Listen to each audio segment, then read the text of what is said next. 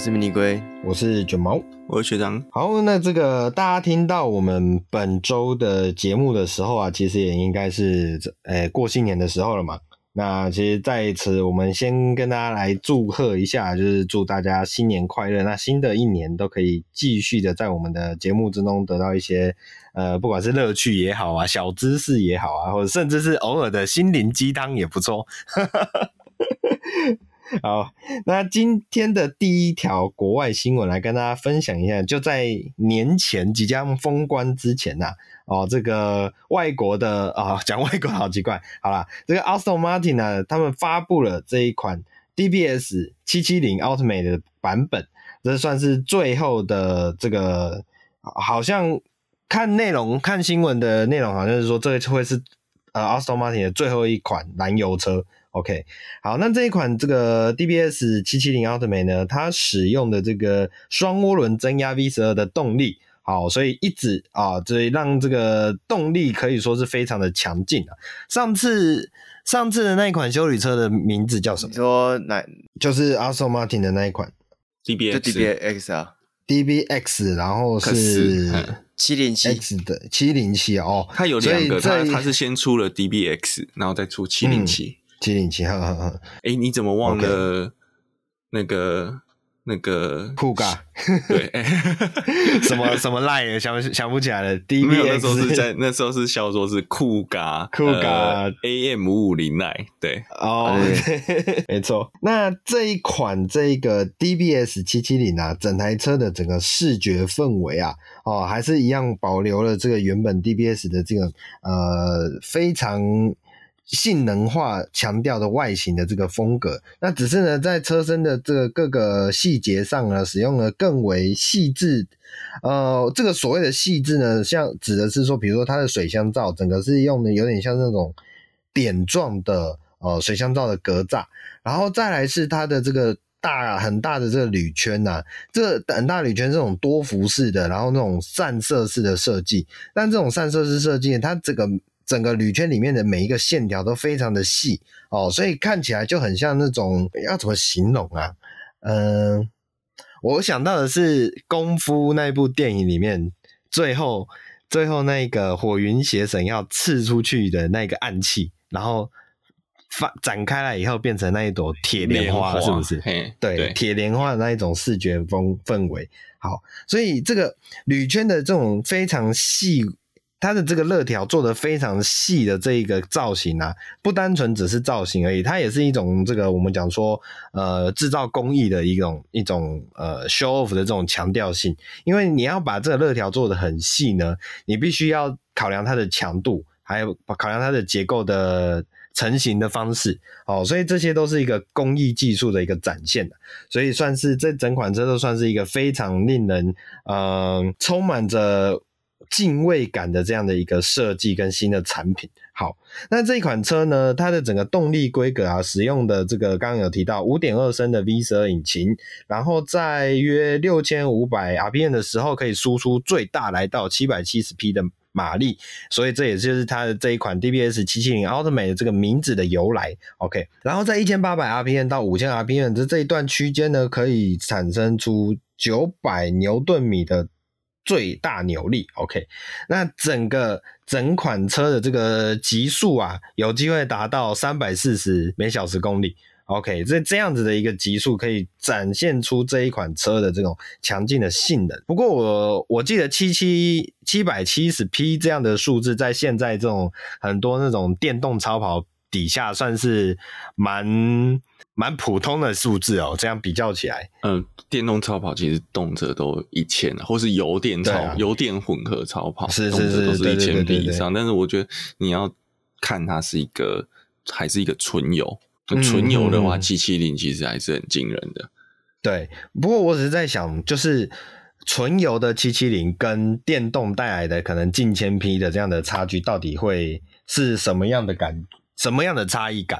就是如果我们类比到比较接近目前性能车，比如说学长是不是也有开过像特斯拉的一些产品，同样的马力数字接近的话，它会有什么差异性吗？嗯嗯，如果你讲马力一样的话，哈，但是电动车跟油车最大的差别就是起步的扭力。那个完全是不同、嗯、不同等级，因为你油车要等涡轮的速度上来，所以一定会有一段迟滞。你那个加速是前面先和缓，也不能讲到前面已经很强劲了，然后突然当你涡轮全开的时候，它那个增压值上去的时候，突然你会被踹一脚的感觉，所以你会先动，然后再被踹。那电动车是一刚一下去就踹了。因为它就是全最高扭力就是一直拉出去嘛，是，所以这个差异是不一样的。是，那你如果你讲说像那种千匹的电动超跑配这个七七零，你基本上就会就讲说你去跑 drag race，基本上就是海放啦，那个起步就被海放了。是是，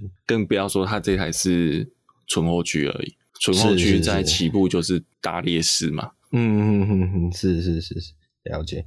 好，所以这总而言之啊，这个我们讲说，反正燃油车本来就是还有一派，就是所谓的这个叫做，也不能叫做守守旧派啦，应该说就是汽油车带给我们的感受，其实还是会跟现在百花齐放的电动车还是有差异。那这个其实就是看最后大家自己的选择到底是偏向哪一种感觉啦。最终来讲，还是那种感觉那两个字。我我会说有一个差别啦，我们就拉去这个。赛道上面跑那个一小时耐久赛，哦，电动电动车根本没有办法跑了，是是是是，哎，你到时候跑到一半，它就跑去充电了嘛，那你油车就继续跑。啊，顶多油车我说我没有，我去加个油，马上就回来了。对对对对对，这是那个赛场上，你不会说跑百米的选手跟跑半马、全马的选手到底谁比较强的那种感觉，好像有这种比比例比较的方式。OK。好，那这一款车其实，在整体的整个细节氛围上啊，大家都有很多细致之处，大家可以再自己再去进一步的了解一下。那我们最后提一下这一款这个 DBS 七七零 Ultimate 的这一款车呢，呃，表示它的车辆限量是三百辆哦，三百辆 Coupe 或一百九十九的 Volantis 之一。好，所以这一款 DBS 的七七零 Ultimate 它基本上也是一个限量车款了，所以你想要的话，可能你要赶快跟这个这个。不管是总代理也好啊，或是原厂啊，联络一下，接洽一下。好，毕竟这是一款非常极致、最终最终版本的极致的性能车。好，就是这一款来自 Aston Martin 的 DBS 770 Ultimate，然后预计会在二零二三年的第一季开始生产，然后在第三季左右开始交付。那有兴趣的朋友可以赶快去了解一下哦，这个非常厉害的这一款，呃，可以说是性能车的极致。那讲到性能车啊，下一条国外新闻来跟大家分享一下，这是来自阿富汗的性能国产跑车。这一款车呢，叫做呃 Mada 9啊，呃 M A D A 9 Mada 9。这一款车呢，其实是有一间名为 N-Top 的公司，好、与大约三十名这个阿富汗技术职业学院的工程师所合作，然后耗时了将近五年所制作完成的。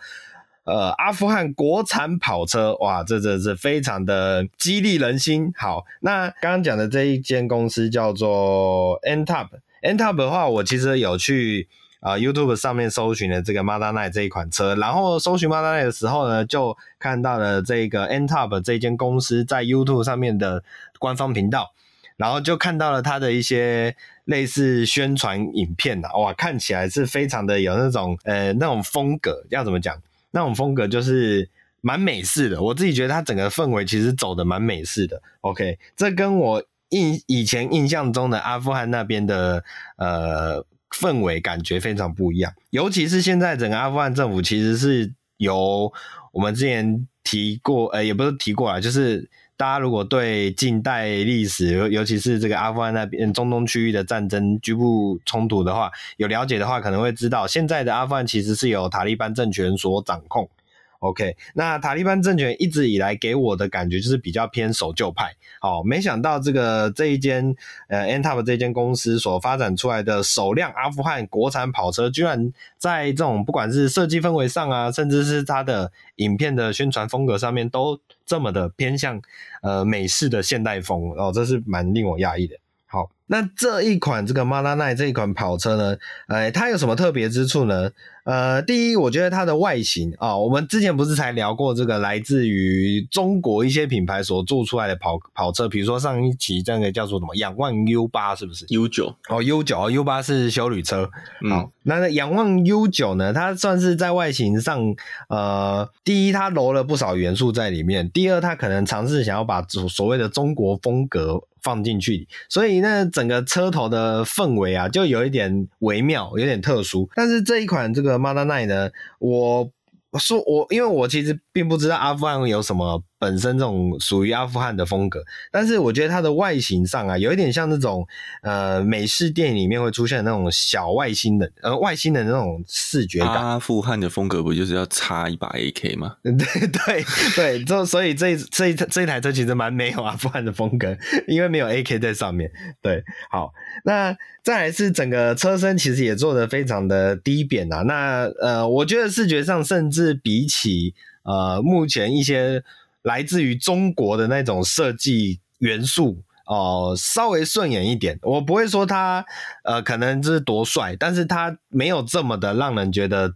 独特感，独特，过于独特的那种感觉，所以整个还蛮有意思的。然后呢，这一款车在一些影片里面的试跑啊，跑起来的状况，感觉也还蛮似乎有那么一回事啊。像它的声浪，其实也还是有，你可以听得到哦。它有一些听起来还蛮不错的声浪。不过呢，这一款车的跑车，这款所谓的跑车呢，很有意思的是它的引擎。据说啊，据这个学校校长表表示，它的引擎其实来自于这个两千年的丰田 Corolla 车款。OK，所以用两千年的 Corolla 的车子的引擎哦，做出了样这么样一台的跑车，我觉得也是还蛮蛮厉害的啦。OK，好，那两位对这一款来自于阿富汗的跑国产跑车有没有什么想法？嗯，我只有因为我觉得。一样啊，做做只是做一台不稀奇啊，嗯、因为要可以量产比较才真的算数、啊。哦，对对对对对，没错。然后另外一个就是那个影片里面，我觉得比较可惜，就是那个尾灯，它就做流水方向灯那种感觉。嗯嗯，呃、是是，不知道是缺料缺到阿富汗还是怎样，左右灯的频率不太一样。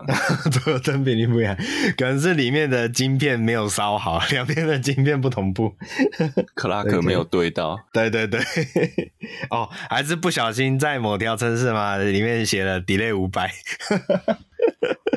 OK，好，那总总而言之，这是一款蛮神奇的跑车啦。大家可以上 YouTube 去找 NTOP 或是找 Mazda 9，都可以看到更多的资讯。比如说它的内装，它的内装真的我看到也是蛮惊吓，它有点那种八零年代的美式跑车里面的那种内装风格。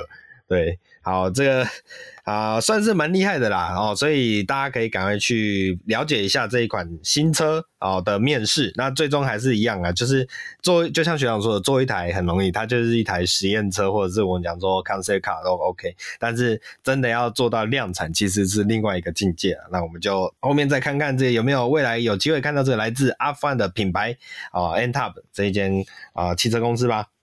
好。接下来下一条新闻，我觉得还蛮有意思的哦。这来自于这一个 Citron 的执行长啊，Citron 执行长提了一个论述，那就是电动车可能会杀死修旅车。好，那对于汽车的最近的发展趋势，或是长期有在听我们节目的听众朋友，其实都很清楚，现在这个汽车产业里面呢，啊，话题。最热的话题啊，就只有两种车，一种就是电动车，一种就是修旅车。OK，那只要讲到修旅车，它就是一个销售的保证。像比如说，我们上礼拜聊到这个来自于 Porsche 的销量，哦，马康呃，卡宴跟马康占了前面两名。然后再来是，即便是那种豪华品牌啊，Rolls-Royce 啊，最大的销售氛围也份额也是来自于这个休旅车款的 Cullinan。OK，所以现在各种各家厂商都在想尽办法做休旅车。哦，就算是呃你做了一台四门轿车的样子，你也要把它的底盘架高，放一个大轮框，然后跟他说，哎，这是一台酷配型的休旅车。OK，然后呃，或者是各种就是大小，从最迷你的都市型到最 outdoor 的那种大型七人座，全部都要做修旅车款，哦，用这样来抢钱。那另外一个不外乎就是我们刚刚聊到的呃电动车啊，电动车的这个产品也是各种的如雨后春笋般的冒出。好，那为什么这个 Citron 的执行长会这么去提到呢？那其实这个。Citroen 的执行长这一这一位叫做 Vincent Kobe，应该是这样念的。好，Vincent Kobe 这一位先生呢，他有提到呢，呃，修旅车会因为电动车的推出而完蛋。因为这个体积跟重量这两件事情，电动修旅车它会需要更大的电池，呃，这样就会导致这个整个车重进一步的增加。那整个车重增加以后呢，你的电动车本身的效率也会跟着降低。再加上修旅车往往为了这种大空间啊，或是霸气的外观啊，所以它的空气力学其实非常的不好哦。跟跟我们以往讲的这种流线型的跑车啊，或是房车啊、轿车相比起来，其实它的空气力学是非常不好的。那这样就会导致你的续航力会进一步的去减弱。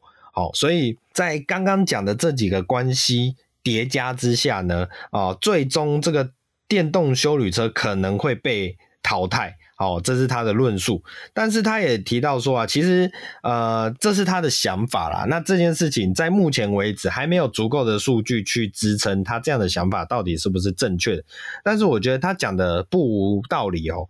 哦，他也有提到，就像我们之前有聊到这个停车场哦，英国的工程师、土木结构工程师有提到说，他觉得这个旧的停车场、停车塔在现在车重越来越沉重的状况下，很有可能有一天会坍塌。哦，这是这个原因，因为像同样这个一一九七年代左右的这个车重，其实只要大概七百公斤，但是现在一辆车子平均其实已经。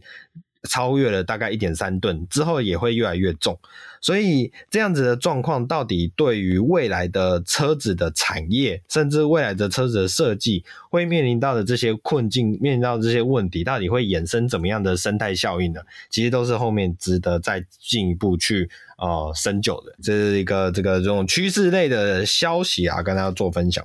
接下来下一条新闻是来自于这个 Hyundai，好，Hyundai 的这个呃呃，他们发表了这个叫做螃蟹走的这种机构设计，啊，叫做 Crab Driving，好，这是来自于 Hyundai 的这个 Hyundai 汽车，然后运运用了他们的 Ionic Five 这款电动车呢，展示了这个车轮多角度转动的技术，那这样子就可以让整台车像螃蟹一样横着方向的直行走。OK，好，那这个螃蟹走的这个概念呢，其实也不是第一天出现的，其实很多以往的车款就有类似这样子的，我们讲说设计也好啊，或者是宣称也好啊，像比如说我印象最深刻的就是 GM 的那个 Hummer EV，Hummer EV 它有一个本身就真的有一个叫做 Crab Driving 的这个模式。好，它的状况是它让，因为它的前后轮都可以做一个角度的偏摆，那它让这个前后轮摆到同一个角度，然后呃制造出那种像是横向行走的。这种感觉，那但是呢，Hummer EV 它的这个偏摆的角度啊，没有办法像这一次 Hyundai 所发布的这种完全打成近乎水平状的这种角度，它大概就是偏个大概十五到三十度左右。所以它在做进行所谓的螃蟹走的时候，其实它的整个车子还是有明显的前进跟后退，只是在前进跟后退的时候，它是带有角度的前进后退，所以会让你觉得好像有点横向移动的错觉。但是严格来说，它还是不属。属于所谓的水平移动。好，那另外是像这个 Rivian 啊，Rivian 这一间这个新美国的新创的电动车品牌，我们之前有跟他聊过，在那个呃 Amazon 的这个货车对，它就是这个 Rivian 这一间品牌。那 Rivian 其实也发表过他们的电动车，其实也是可以做所谓的所谓的 Tank Run 啊、呃，什么叫做 Tank Run？就是呃这个那个叫什么？坦克或者我们讲说战车，嗯、它可以做原地回转，那是因为它靠两条履带不同方向的运作，所以可以产生这个几乎几乎是所谓原地旋转的这样的动行为动作。那 Rivian 做的也做到类似的状况了，但是这个它的这个动作其实是靠四颗轮子，因为是不同的轮速差而产生的这个摩擦力不同，呃、所以去衍生出这个、这个差别。不是这个 Rivian 为什么？它可以做到，是因为它是四电机马达哦，四电机，所以它就是四颗轮子都有那个嘛。独立电机，所以它可以右边是反转。左边是前，右边是倒退，左边是前进，就像履带就是这样的嘛。坦克为什么可以做原地回转？就是一边履带转前，一边履带转后嘛。对对对对，是运用这个不同的方向性去产生它的回转。像那你说为什么现在大部分的电车不行呢？因为大部分电车是双马达，它。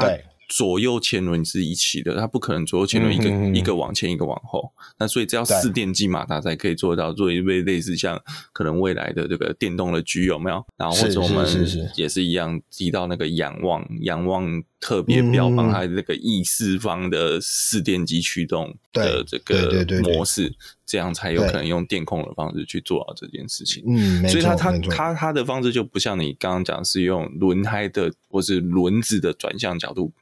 去做，它是用速差去达到这件事情。那其实你刚刚讲的偏白，用轮子偏白，还有一台概念车做有有展示过，就 Benz 的阿巴塔哦，就是它它的那个阿凡达概念，Vision 阿巴塔，它那个阿凡达概念车，它其实是那个那个轮子有点像球的，是是，好，所以它是整个让它转侧向去运行。没错，没错，没错。好，所以刚刚提到的 Hyundai 的这样的一个技术啊，其实它是最传统概念上。运用悬吊结构来造成呃车子可以横向移动的功能，跟我们刚刚讲的是靠一些呃呃，比如说像这种四电机组的一些特性，其实是不太一样的。那呃，现在其实是。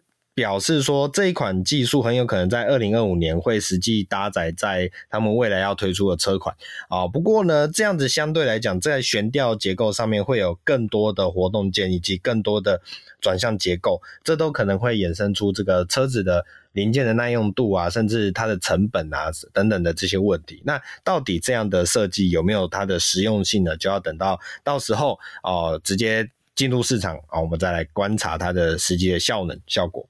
好，接下来下一条新闻，我觉得还蛮有意思的。这一条新闻其实就是讲到美国的怀俄明州哦，可拟立法将于二零三五年禁售电动车。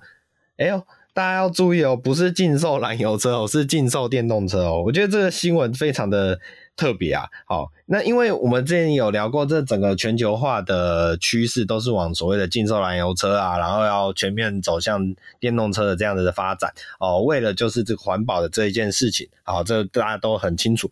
但是最近的美国怀俄明州居然呃很有可能在呃整个要走向相反的方向啊，就在这个前几周的时候呢。该州推出了 Senate Joint Resolution Four 的这样的简称为 SJ Four 的法案。那这个法案中有提到，预计要在二零三五年逐步禁售电动车，甚至是在州议会上有着一定程度的支持度哦。好，那为什么会有这样的一个法案的推出呢？那是因为怀俄明州其实是号称是拥有非常丰盛的油气产业，那这样的油气产业也为当地带来了很大量。的工作机会，那也对这整个州的税收其实是有所帮助的。那另外一个是电动车的充电基础建设，其实在当地来说啊，相对来说是不充足的。那这样子的基础建设呢，又需要了大量额外的发电设备来支持这样的呃所谓的往电动车方向所行走的基础建设的发展，这都导致了这整个呃法案推出的作为它的背景。好，那这个。SJ4 法案呢，虽然说是所谓的禁售啦，其实但但是他也有提到说，呃，最终其实还是只能要求个人或者企业自发性的限制电动车的购买以及贩售。那呃，在强调所谓的自由法治的地方，也不能真正的强制人民哦、就是规硬性的规定说你不可以买电动车。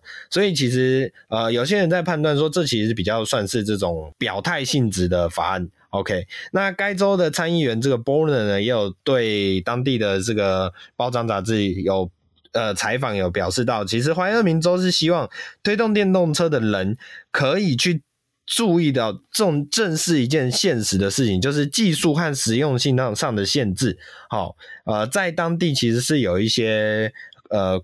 推行上的困难的，所以不能单纯由其他比较大的州，比如说像是加州啊、卡佛尼亚或是 New York 啊这些地方啊，用半强迫的姿态，呃，推动整个国家的呃这种我们就想说。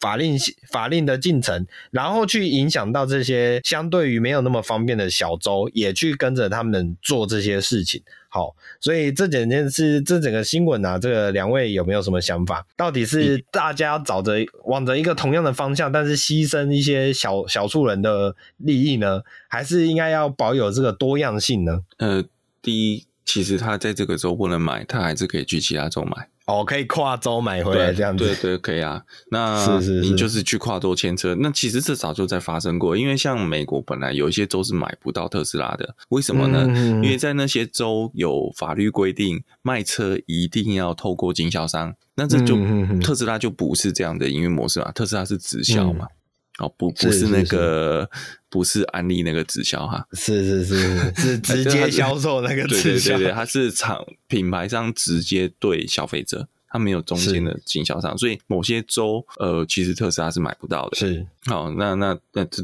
大大家都有解套方案啦，好，或者你今天不同的州有不同的补助啊之类的，大家都会去精打细算。所以你说，就像讲的说，真的怀俄明不能卖。不代表大家买不到，只是稍微麻烦一点而已。嗯、对对对对对，就是山不转路转。啊，这另外一个，你是说，呃，是应该要保有多样性而牺牲少数人的利益吗？这个我会说，这真的是少数人的利益啊，可能是少数人啊，但是是很大的利益。嗯嗯嗯嗯，对对对对对对。所以这这种事情其实还是很很难讲啊。好，嗯、那反正这个这个法案其实也不是说他们呃他们真的过了推过了就一定会过，因为他其实后面都还有一些，比如说呃加州州长啊，或者是一些美国总统还要有另外的一些指示啦。所以这个算是一个宣示性的法案，好，就看后面会不会有引起更多的后续效应，我们再做呃跟大家分享跟讨论。好，那本周这个礼拜最后一条国外新闻啊，我们要把目光放回这个熟悉的老朋友 B N W。OK，B N W 又要来跟大家这个大鸣大放。为什么要这样讲呢？那就是呃，最近 B N W 有一个这个申请的专利啊，哦，意外的露出了。那这一个专利的内容是什么呢？就是 B N W 很可能要再推出更大的。呃，大鼻孔，就是它在这个新式的水箱护罩的申请专利之下呢，它使用这种一体式的车头面板。这个车头面板简单来讲，就有点像是，我觉得有点像是在描述那个。宾士 EQ 系列的那一种面板风格，好，就是整个前面的面板就是取代了传统水箱护罩啊，这种格栅式的设计啊，改用这种灯光形式啊，或者讲说我们讲说这种有点像是呃荧幕形式的设计，好，把整个前面的面板去建筑出它的大鼻孔的风格，一样是这种双肾型的大鼻孔啊。好，那这样的一个大的面板上面呢，它可以去做这种。多层式的导光格栅哦，简单讲，就以前以前一条一条一条的格栅其实是这种这种实体格栅嘛，但是它会变成是这种透光的形式，所以你会看起来像是那个格栅在发光，或者是那种发光形式的瀑布状的条状设计。好，这样的一个大鼻孔，好，那这样的一个大鼻孔，它其实是覆盖了整个正面的视觉面积哦哦，有比起现在我们常常。嘲笑的那种 BMW 大鼻孔的设计是有过之而无不及，所以这样的一个氛围啊，会呃，我我觉得就是贴合了之前 BMW 执行长所提的那一个啊，就是他们要用更多、更充满惊吓，或者是更多的这种吸引目光的方式，让大家知道 BMW 的设计真的不是走在后面，是走在最前面的。OK。好，那两位对 BMW 更大的鼻孔有什么样的想法吗？我真的觉得太惊吓了，太惊吓了。那个那个很像那个须鲸的那个嘴巴，有没有？对对对对对对对，对，对，没错，沙诺斯的下巴，下巴，对对对对，对。我们之前聊过一款中国车的这种呃 MPV 嘛，它也是做这种类似这样的设计，嗯，但它还是走那种实体格栅的那种氛围。好，那这一次这个。呃，BMW 这样的一个设计啊，它简单讲，我觉得它在灯发光之前啊，格栅的灯线条发光之前，看起来就像一个呃小丑的笑脸，然后一把这个格栅亮起来以后，就像学长刚刚讲的，很像那种虚惊的那种 嘴巴，OK，所以真的是非常的具有这个啊抢眼性呐，OK，就是真的是为了要吸引眼球的目光。所以龟龟应该是没有什么特别的想法吧？这个现任的 B N W 车主 就只能说很难过了，很难过。对，作为一个 B N W 的车主，应该是在作为一个老 B N W 的车主，应该是对这种局面感到相当难过。这好，我们不要难过，你那台车就好好留着，不要卖掉。过个十年、二十年后，可能就成为那种绝响，然后。价值连城有没有？因为再也找不到小鼻孔的 B N W。嗯嗯，确实。好，那以上就是我们本周的国外节目了，就在 B N W 的大鼻孔之中落幕了。那接下来就请龟龟来帮我们带一下本周的国内新闻吧。好，那本周第一则新闻呢是跟二轮机车有关的，它就是三洋跟工研院举行签约仪式。宣告呢，两方未来将正式合作氢燃料电动车技术开发，未来将推出氢能源电动机车。那三阳表示啊，氢气是地球上最丰富的元素之一，氢燃料电动车是使用氢或是含氢物质，透过燃料电池以产生电力，再以电力推动电动机，再推行车辆。那在氢燃料电动车研究领域啊，首先要面临的问题就是氢的存。氢的储存，氢的密度很低，要如何安全的状况下将超高压的氢气储存于气瓶当中，这是一个相当困难的技术啦。那针对这个高压储气瓶的技术啊，高压储氢瓶的技术，工研院应用四十多年累积的厚实的技术基础，然后来打造出这样的一个一个储氢瓶。那本次的合作呢，使用高自由度的多轴机械手手背，搭配了自动化的缠绕制成系统，用于生产氢氢气瓶内中的，诶内里好像怪怪的，它应该是说它的，嗯，它的吸附材质啦。嗯，因为其实它氢气瓶里里面并不是一个中空的东西，它里面可能有类似像海绵这样的介质，它里面有网孔，哦、让液态氢可以比较好附着跟储存且稳定。哦，为什么？因为你如果呃，就像呃，油比较不会摇来摇去就爆了哈，但是像。这个液态氢的比较相对高压不稳定的东西，你不能让它液态在里面晃得很大，你知道吗？嗯，所以它中间一定要有一些减坡跟稳固材质。那另外就是也附附带让它不会那么容易就气化。嗯嗯嗯，对，嗯嗯，确实对。那呃，两位对于这个氢气氢燃料的机车有什么想法吗？我是觉得续行里程应该很悲剧吧。哦，那有提到续行里程多少吗？没有，这应该是应该只是也没有实际的商品出来，这感觉是一个还没对，只是一个计划而已。对，但是再怎么悲剧，应该都比 Gogoro 好了。哎呦，这是在铺梗吗？没有，因为我觉得 Gogoro 现在不是大家最常碰到的问题，就是 Gogoro 的全新，你如果拿到新电池，你就是超开心的嘛。但是以现在 Gogoro 在台湾的现况是，你常常会换到旧电池，那你可能换个电池跑二十几公里就要再换电池了，对不对？哦，对对，这个是的确蛮常听说，就是你 Gogoro 其实全换电，你可能跑不到三十，这似乎是一个蛮普遍的状况。嗯，但是现在大部分的机车都可以加一桶油都可以跑三十以上吧？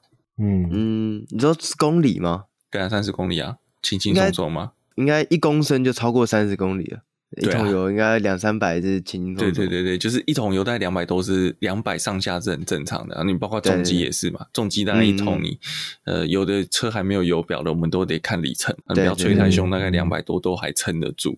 嗯，但是 Gogoro 没有一台可以跑超过一百。嗯，我我对于这样的一个技术来说，呃，我是觉得。其实有点久了才进入市场，我就自己觉得有点好奇，因为我本身是念机械系的，然后在十年前在念大学的时候，其实这样的一个技术就已经在呃工，不管是工研院也好，或是工研院合作的一些呃厂商也好，其实就已经有在推行了。但是过了那么久，才开始有这种所谓的看起来有点往市场前进的感觉，就觉得好像是不是稍微有点慢一点？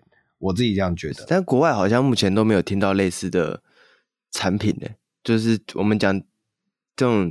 不同燃料的电动车好像目前都还是以四轮为主比较多。呃，因为我自己推测，我自己推测是这样，这毕竟是一个比较新技术的东西。嗯，那新技术的东西，你要投入市场量产，它需要大量的资金去支撑。那呃，就像我们看今天阿富汗的那一台小跑车。这样的举例来说好了，你的新技术如果没有大量资金去支撑的话，你大概就是只能做个几台个位数台数的 concept car 的这种感觉，对吧？那在国外的这个发展状况下，可能氢燃料也不是他们所认为未来的趋势。就像我们之前有聊过嘛，嗯、呃，有一些大车厂当然是有在做，像 Toyota 丰田集团，然后像 Hyundai 集团。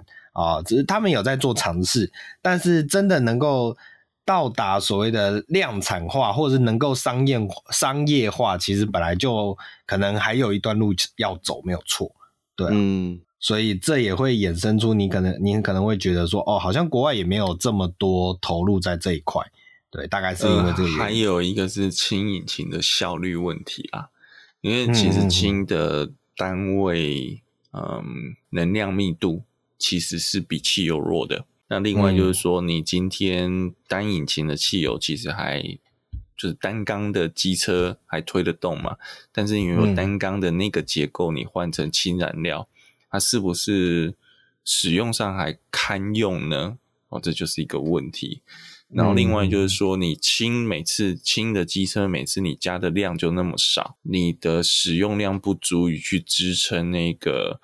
呃，建制它的氢氢液态氢补给站的那些成本，嗯，我觉得它的市场上，嗯、它并不是说这个技术不成熟，我会比较像是说它的市场的这个结构跟营运模式是不存在的。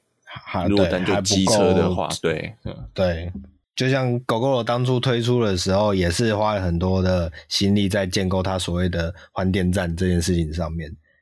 对，但是它就是烧钱啊，对啊，狗肉就是靠烧钱，到现在还是在烧钱呢。是啊，是啊，所以最终来讲还是资金的这个问题啊，我觉得。哎，我没有，应该说它的这个呃营运生商业模式，对商业模式，对对对对对对对对对。好，那我们就起来期待看看，说接下来三阳会不会带呃用这个氢燃料啊带给大家一个全新的电动机车的这个模样，这样那。下一个新闻呢，是跟这个车价价格有关了，就是国内的 MG HS 车系，先前在一月九号的时候就开始因为造车成本的大幅上扬啊，M H S 车系的 1.5T 旗舰版调涨1.6万，那 PHEV 版本则是调涨三万，来到了一百二十一点九万。不过呢，从一月九号开始啊，PHEV 版本也同步将原本车上配有的空净空气。净化器的配备取消，这样。那 MG 台湾呢？针对你已经订车，售价调整成一百二十一点九万的 PHEV 车主啊，交车将加赠市价四九九零的 Panasonic 奈米水离子生产生器来做一个补偿，这样。那两位对这个调整有什么看法？我就觉得，我个人啊，我觉得蛮蛮没诚意的，啊就是什么什么什么叫奈米水啊？就是它就是一个空气清净机吧，那种放置型的接 L 那个 USB 电的那种那个车内的空气杯架那里。对对对对对，没错没错。嗯，就是那个。就等于是它取消了一个内置式的、内建式的，然后给你一个外置式的放在车上的。对对对。哦，我我大概知道它的意思，就是你的手机它把你的容量减小。然后付了一个行动电源给你，哦，行动电源，哦，容量，对啦，容量也没有错，因为我刚刚想的是电量啊，学长想的是呃储存容量，对对对对。对，但是概念上是一样的。呃，我我在想是不是因为那个东西停产了，你知道吗？哦，就是会，就是会吗？我很很难讲啊，就是我想装也装不到了，所以我才知道想办法送一个外面的给你。我猜测啦，我猜测也有可能那个你讲停产了，啊，也可能就缺货了，那个零件可能是乌克兰产的。哦啊、哦，也也不是没有可能，对啊，反正就是供应商因素，但是他也不能跟你明讲嘛，他可能就取消这个配备，啊、然后 M G 嘛，对不对？嗯，M M G 嘛，可能是北京产的，哦，北京的，这个大家在风控中，哎、欸，不对啊，现在解封了，对，产能还没恢复，哦，产能还没恢复。对对对对，或者是啦，或者是往另一个方向讲啊，就可能呃，因为各种综合因素考量，比如说那一颗东西它自己的成本、生产成本，再加上它要把那个东西装到车上的呃的组装成本，然后等等等等，到后面所累积叠加出来的成本价格、成本价值是高于它直接送你一个呃外外面的那一颗的价格。高高很多，嗯嗯，那他可能就觉得，那我干脆就直接把这个钱转嫁到这个外面的成本省比较省，哦、这样子也不是没有可能。对啊，对对。但如果如果我是车主的话，我就会觉得蛮北然的。如果我我我想我就想要这个配备啊，它就是在我车上的东西，然后你现在送我我我还而且这东西可能会坏掉吧？我想象它就是一个、哦、就是可能会故障的一个三 C 产品嘛。如果东西在车子上面它坏掉，我还有。我至少回去原厂，他他都应该要帮我处理。是是是是，对对对。而且重点是他还要耗你一个杯架空间。对啊 对啊，这个真的是蛮瞎的，我自己觉得蛮瞎的啊。嗯哼哼。不过这这就是看啊，看大家看这个消费者自己有没有办法接受了，因为这样看起来它等于是没有涨价，对不对？对原车主来说，对已经订的购的车主来说，它只是。这个配备没有了，但是它相、嗯、相应来讲，它没有去呃吃到像现在要订车的话的整个这个涨价的额度上去，它是没有遇到这个状况。嗯嗯嗯，对，那那我觉得这就是看个人的，反正我这我在想啊，不满意的车主一定可以跟业务呃瞧瞧看有没有别的东西吧，我觉得。哦，对啊，对对对，我觉得应该是可以去沟通的啊，直接敲敲现金不是比较实际吗？哦，对啊，对啊，就是不要这个东西。但是说的五千块，我觉得把这五千块价打出来也是蛮、蛮、蛮 low 的，又不是五万块。对啊，这个你就、哦、这你就不懂了。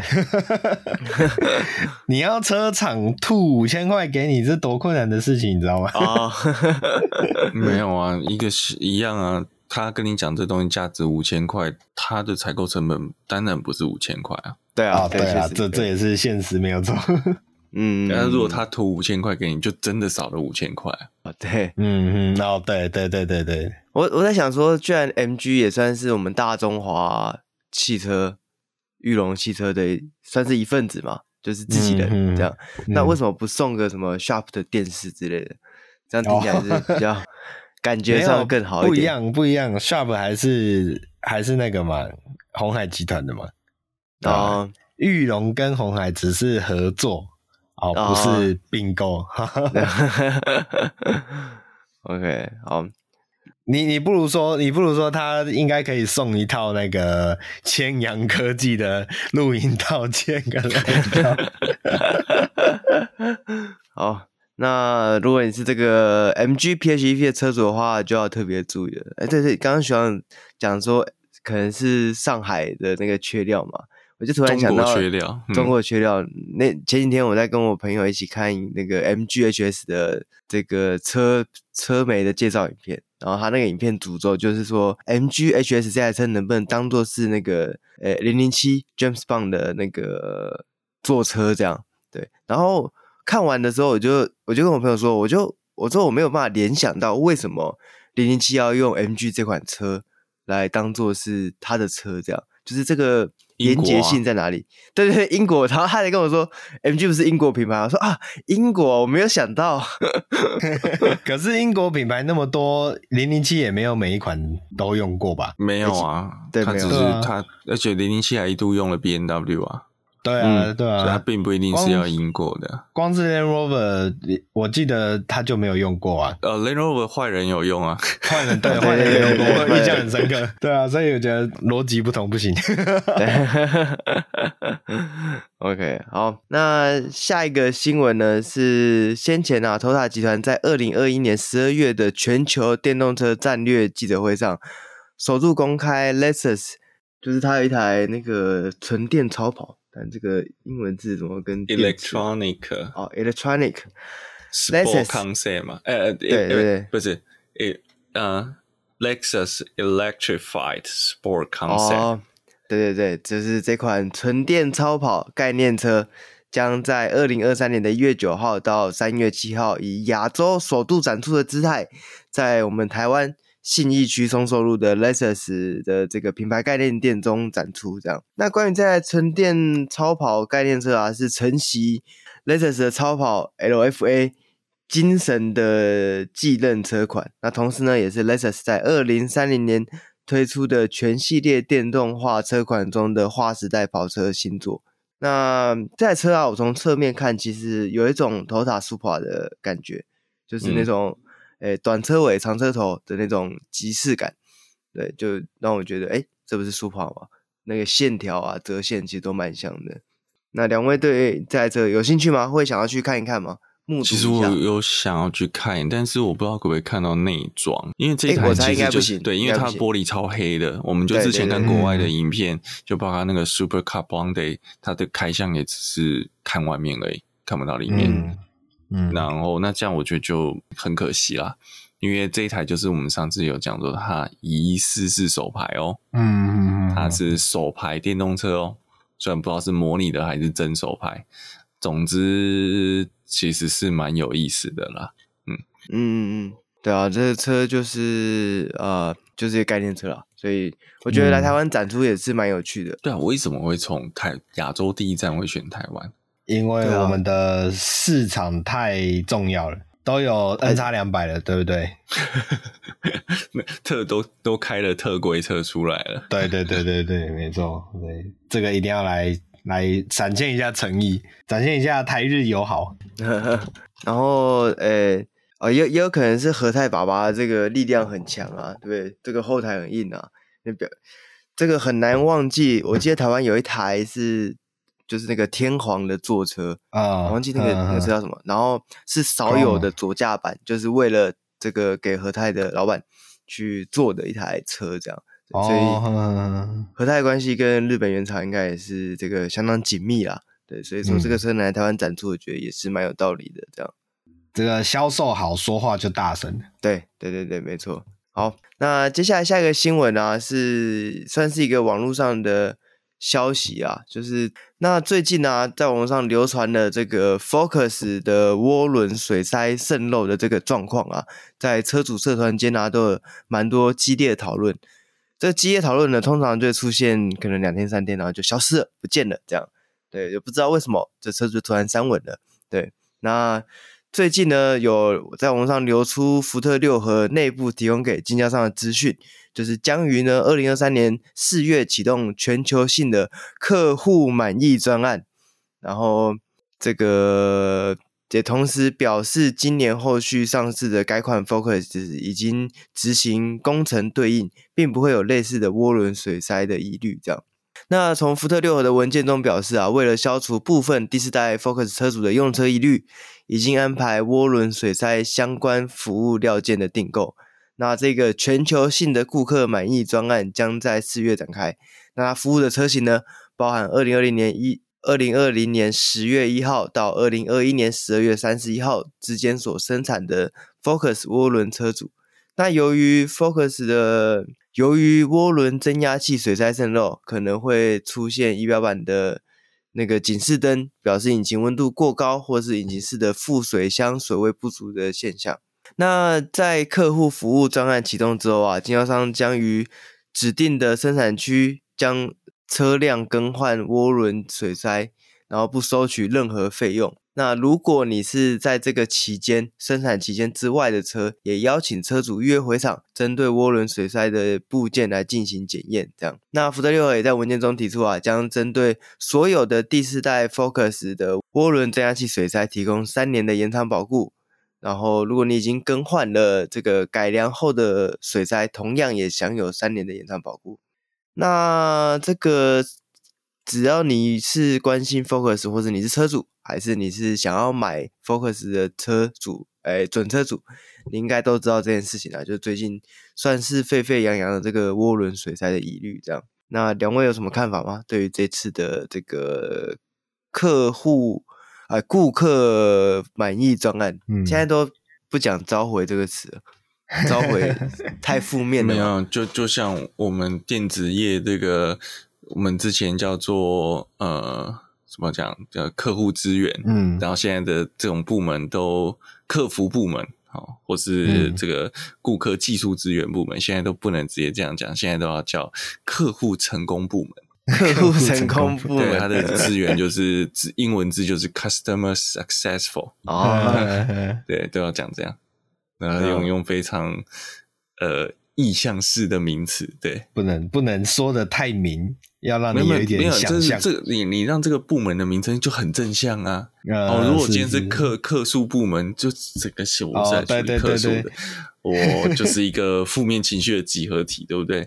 可是我是客户成功部门，是哎，客我让客户成功，我也成功，这样不是很好吗？啊，这是一个 win-win 的概念。对对对，与客户双赢，与客户共同成长。对啊，所以所以当你被被这样服务的时候，你就不觉得这个车子有瑕疵了嘛？啊，对，你会觉得我是被照顾的，对不对？我有，你会觉得这叫优化？对对对，你会有一个更好的品质。我并不是因为我车子有问题，我车子没有问题，我只让它车子更好。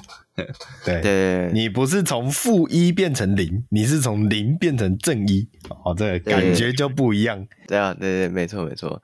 对，但我自己是觉得啦，就是呃，Focus 的下一代，呃，应该说小改款不是准备要上了嘛？现在各种风风声都是说小改款，对，那包含这个 Wagon 车型国产化这件事情也是一并要出来了嘛？